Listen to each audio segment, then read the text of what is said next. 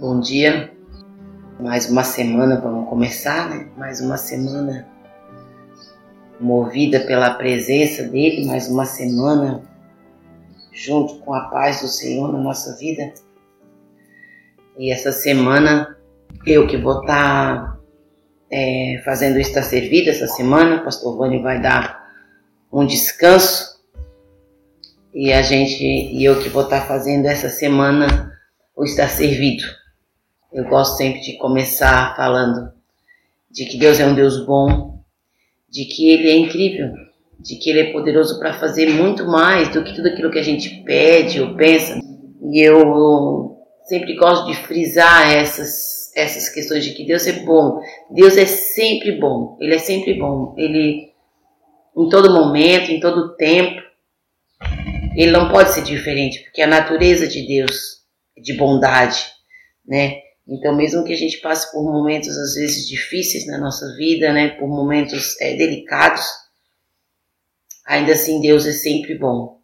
E eu gosto de usar esses, esse, essas questões de dizer que Deus é sempre bom, para que a gente possa ter a nossa mente, nosso coração guardado com essa, com essa frase: Deus sempre é bom. Deus sempre é bom. Então, quero começar essa semana, né, deixando essa frase, que Deus é sempre bom, independente do que nós estamos vivendo, do que nós estamos passando, Deus é sempre bom e Ele sempre tem uma saída para a nossa vida. Sempre Ele vai ter uma porta aberta, uma saída. E essa, essa semana é a, a gente vai ter a semana da Conferência das Mulheres aqui em Blumenau. Então, a gente, eu estou meditando essa semana no livro de Mateus. Então, essa semana eu quero compartilhar com vocês alguns trechos do livro de Mateus. Estou meditando nele porque a gente aqui na aba, aqui na aba de, não é só aqui na aba, né? Esse ano é, a, é o ano da manifestação da glória de Deus. Então a gente está meditando no livro de Mateus, vendo as curas, os milagres, a manifestação da glória de Deus nos evangelhos e trazer para a nossa vida. Então eu quero meditar hoje com vocês, né, no livro de Mateus, no capítulo 8, porque eu fiquei meditando nesse texto esses dias e pensando no que no que ele queria dizer e eu quero compartilhar com vocês então. Essa semana nós vamos falar do livro de Mateus e eu quero compartilhar um texto que está em Mateus capítulo 8, versículo 18, que fala assim: Quando Jesus viu a grande multidão ao seu redor, ordenou que atravessassem para o outro lado do mar. Então, um dos mestres da lei disse: Mestre, eu o seguirei aonde quer que vá. Jesus respondeu a esse homem: As raposas têm tocas onde morar, e as aves têm seus ninhos mas o filho do homem não tem sequer um lugar para encostar sua cabeça.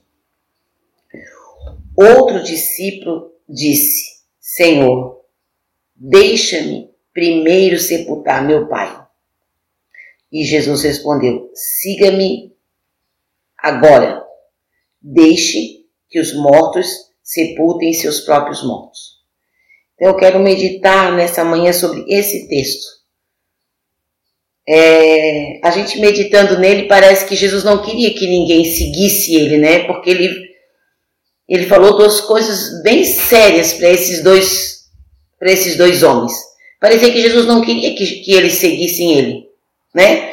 Porque as multidões estavam ao redor de Jesus e esses, esses, é, e esses dois homens que fizeram essas perguntas para Jesus, eles eram discípulos, eles estavam seguindo Jesus. Um era um mestre da lei, um entendia ele entendia, né, a Torá, o Antigo Testamento, ele sabia é, que viria o Messias e tal. O outro homem era só fala que era um discípulo. Então, olha só, então, então parece, quando a gente começa a meditar nesse texto, quando, quando ele disser assim, mestre, eu te seguirei, Jesus responde, olha, as raposas têm as suas tocas, as aves têm os seus mas o filho do homem não tem onde reclinar a cabeça. Ele está dizendo para esse primeiro homem, para esse primeiro homem, esse que conhecia a palavra, que era o mestre da lei, disse: Olha, pensa bem, pensa bem no que você está falando para mim. Eu te seguirei aonde quer que você vá. Ele está dizendo com essas palavras: Olha, as raposas têm suas tocas, elas têm lugar para morar, os passarinhos têm ninho, mas eu, o filho do homem, eu não tenho lugar para reclinar minha cabeça. O filho do homem não tem lugar para reclinar a cabeça. Você quer realmente me seguir? Pensa bem. Pensa bem. E eu vejo através dessa pergunta que ele fala para que Jesus é muito claro quando ele fala que a gente deve pensar bem quando a gente decide seguir Jesus. Porque as pessoas às vezes pensam, ah, vou seguir Jesus e tudo vai melhorar na minha vida. E às vezes não é bem assim. As coisas melhoram, é verdade. Mas não é que deixa de acontecer coisas ruins, imprevistos acontecem, as dores vêm, as circunstâncias difíceis acontecem, né? É... A salvação é um presente. Nós nunca, nunca, nunca poderíamos encontrar salvação em outro lugar se não fosse em Jesus. Mas a gente precisa entender que a gente precisa desenvolver a nossa salvação. Que há atitudes que eu preciso tomar depois que eu estou com Cristo. E ele está dizendo: olha, pensa bem, você vai ter que. Falando para esse homem, um, um, um, mestre da lei. É uma, era uma pessoa que tinha posse, uma pessoa que tinha dinheiro. Ele disse: Olha, você vai ter que abrir mão do seu conforto, você vai ter que abrir mão da sua casa, você tem que abrir mão da sua cama, porque Jesus viajava, ele dormia é, na casa, às vezes, da, na casa de alguém, de algum conhecido, às vezes ele armava uma tenda e dormia numa tenda com os discípulos. Então você vai ter que abrir mão do seu conforto, da sua cama, da sua alimentação, muitas vezes. Está falando para esse homem. Né? A gente não pode, a gente vai ter que comer o que tem, muitas vezes, porque se você está me seguindo, o filho do homem não tem uma parada, ele não tem um descanso. E esse texto me ensina também, essa pergunta me ensina de que esse homem teve que abrir mão para seguir Jesus, da vida que ele tinha. Ele precisava abrir mão de algumas coisas, precisava abrir mão. Jesus está dizendo: pensa bem, então, às vezes, nós temos que parar para pensar também, né? Que às vezes seguir a Jesus nesse caminho, né? A gente é decepcionado, a gente é traído, criticado. Ele está dizendo: pensa bem, pensa bem. Então não é que Jesus não queria que esse homem seguisse a ele. É que Jesus estava sendo verdadeiro, estava sendo sincero. Olha, pensa bem, para que depois você não volte atrás. Porque a gente tem né, é, uma classe muito grande de pessoas que aceitaram Jesus e, tem, e andam com Cristo. Mas a gente tem uma classe de pessoas maior ainda, que são de desviados que largaram Jesus. Porque não entenderam esse pensa bem. E quando a gente não entende esse pensa bem de Jesus, a gente acaba chegando em alguns momentos da nossa vida que a gente pode abandonar a nossa fé. Porque o marido traiu, porque o marido foi embora, porque a esposa traiu, porque a esposa foi embora, porque o filho foi para as drogas. porque as doenças vieram e levaram pessoas. E, Jesus podia ter feito e não fez. Entendendo que eu estou falando? Jesus está dizendo: olha, pensa bem. Ele falou para esse homem: pensa bem, para depois você não voltar atrás. E a gente tem um grande número de pessoas que voltou atrás, porque se decepcionou com Jesus, com o reino, com a igreja, se decepcionou. E aqui ele está dizendo: pensa bem, olha, pensa bem, as raposas têm seus tocas, e as aves têm os seus ninhos, mas o filho do homem não tem aonde reclinar a cabeça. Então é isso que esse texto aqui ele está falando. Para esse homem, Jesus falou, pensa bem. Para esse outro discípulo, ele falou assim: olha, esse discípulo disse, Senhor, né? A gente, e agora então o outro discípulo falou assim: Senhor, deixa-me primeiro ir, né? Sepultar meu pai. E Jesus disse: Siga-me agora.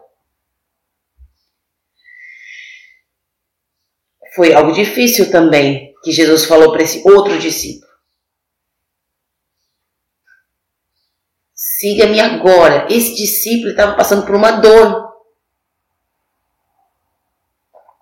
A dor da perda. Eu perdi meu pai faz pouco tempo. Eu sei o que esse, esse homem estava sentindo. E ele, Jesus falou: siga-me agora. Ele, ele falou: Olha, Jesus, eu vou te seguir, mas primeiro eu vou lá sepultar meu pai. E ele disse: siga-me agora. Deixa. Deixa o sepultamento. Deixa. E a dor que ele estava sentindo, parecia que Jesus também não queria que esse homem seguisse, porque algo bem duro Jesus falou para esse, esse discípulo. E aí eu vejo nessa, nessa, nesse segundo discípulo aqui, que Jesus estava dizendo: olha, me seguir requer renúncia. Renúncia. Esse discípulo, ele precisou renunciar àquele momento, renunciar àquela situação. Então, seguir a Jesus requer renúncias da nossa parte. Algum tipo de, alguns tipos de renúncias que a gente deve fazer, que a gente precisa fazer para seguir. Eu lembro de algumas renúncias que eu e Ivone fizemos. Quando a gente decidiu seguir a Jesus de verdade, sair de Florianópolis, deixar nossos familiares lá, vir aqui para Gaspar, só eu e as, só nós, só nós e as crianças. É, não pude estar em muitos aniversários dos meus pais. Não pude estar em muitos dias de Dia das Mães, nem Dia dos Pais, muitas vezes não podia ir. Às vezes não tinha dinheiro para ir. Às vezes não podia ir porque tinha algum evento na igreja. Tinha um preço a pagar. Era uma renúncia. Eu precisei deixar algumas coisas. Precisei renunciar a algumas coisas para servir, para seguir. Então é importante a gente entender que a vida com Cristo não é um mar de rosas. É importante a gente entender que a vida com Cristo não é um felizes para sempre. Até nós chegar na glória, até nós chegar naquele dia, até que nós vivemos toda a nossa trajetória aqui, nós vamos passar por muitos momentos difíceis que a gente pode pensar assim, ó. Jesus falou, pensa bem.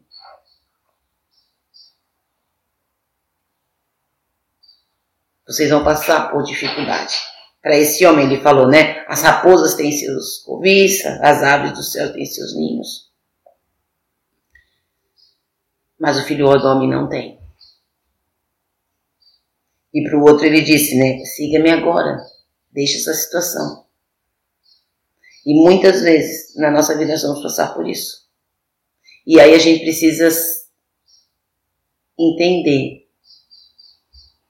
que, como a Bíblia diz, né?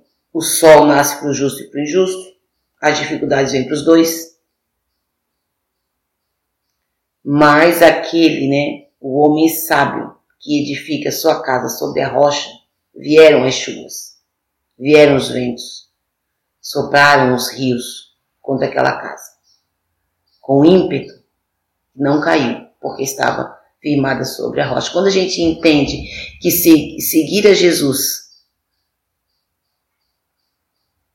requer abrir mão de algumas coisas, renunciar a outras, mas vale a pena.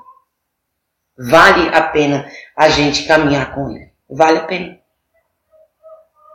Não há um preço que pague. Hoje eu levantei, levantei para meditar nesse texto e eu gosto de meditar com louvor. E eu botei um, um louvor em inglês, em inglês que falava da presença dele. A presença dele nos preenche, nos enche, nos preenche de uma certa forma que nós, é, que esses preços aqui, valem a pena serem pagos. Porque um dia, um dia, um dia a gente vai estar com Ele para sempre. Isso aqui, e tudo, e a Bíblia fala que tudo que a gente está passando aqui não é nada a ser comparado com a glória que há de ser revelada aquele dia. A gente tem que usar a nossa inteligência espiritual para pensar o que é certo e a nossa experiência emocional, para não deixar com que os nossos sentimentos nos governem nos façam ficar desesperados em algumas situações da nossa vida. Amém? Então, que o Senhor, espero que o Senhor tenha falado contigo. Espero que o Senhor tenha movido o teu coração. Você, desafio você a compartilhar essa mensagem com alguém, a falar do amor de Deus para alguém, lembrando que você foi chamado para falar do amor de Deus, você chama, foi chamado para proclamar o Evangelho, lembrando que se você está com algum problema, você está decepcionado, magoado com, com Jesus, com algumas coisas, pense nessa palavra, medite nessa palavra, volte o seu caminho para Ele de novo, Volte o seu caminho para a vontade dele de novo, porque ele é bom.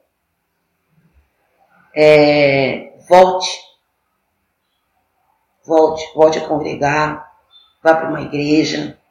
Congregue. Tome uma decisão. Considere isso que Jesus falou e tome uma decisão. Amém? quero orar por você. Ser obrigada por essa manhã. Obrigada pela tua palavra que nos edifica pela tua palavra que nos move, pela tua palavra que nos faz entender que mesmo com Cristo as coisas difíceis acontecem. Mas ainda assim, Ele é um Deus bom, um Deus que nos cuida, um Deus que nos guarda, um Deus que nos renova, um Deus que nos ajuda nas nossas fraquezas, um Deus que traz vitória nas dificuldades, um caminho no deserto, uma luz na escuridão. E eu quero nessa manhã abençoar os teus filhos que estão nessa live, os teus filhos que ainda vão ver essa live. Que o teu poder alcance a vida deles, que eles sejam cheios da tua presença nessa manhã, nessa tarde, nessa noite. Que eles possam viver um dia incrível na tua presença, Senhor. Abençoa a vida deles, Pai, em nome de Jesus. Amém. Deus te abençoe, querido, querida, Deus te abençoe, uma um dia abençoado, cheio da presença dele. Amanhã estaremos de volta aqui nesse mesmo horário falando sobre alguns trechos do livro de Mateus. Deus te abençoe. Um beijo no coração de cada um de vocês. Amo vocês. Amém?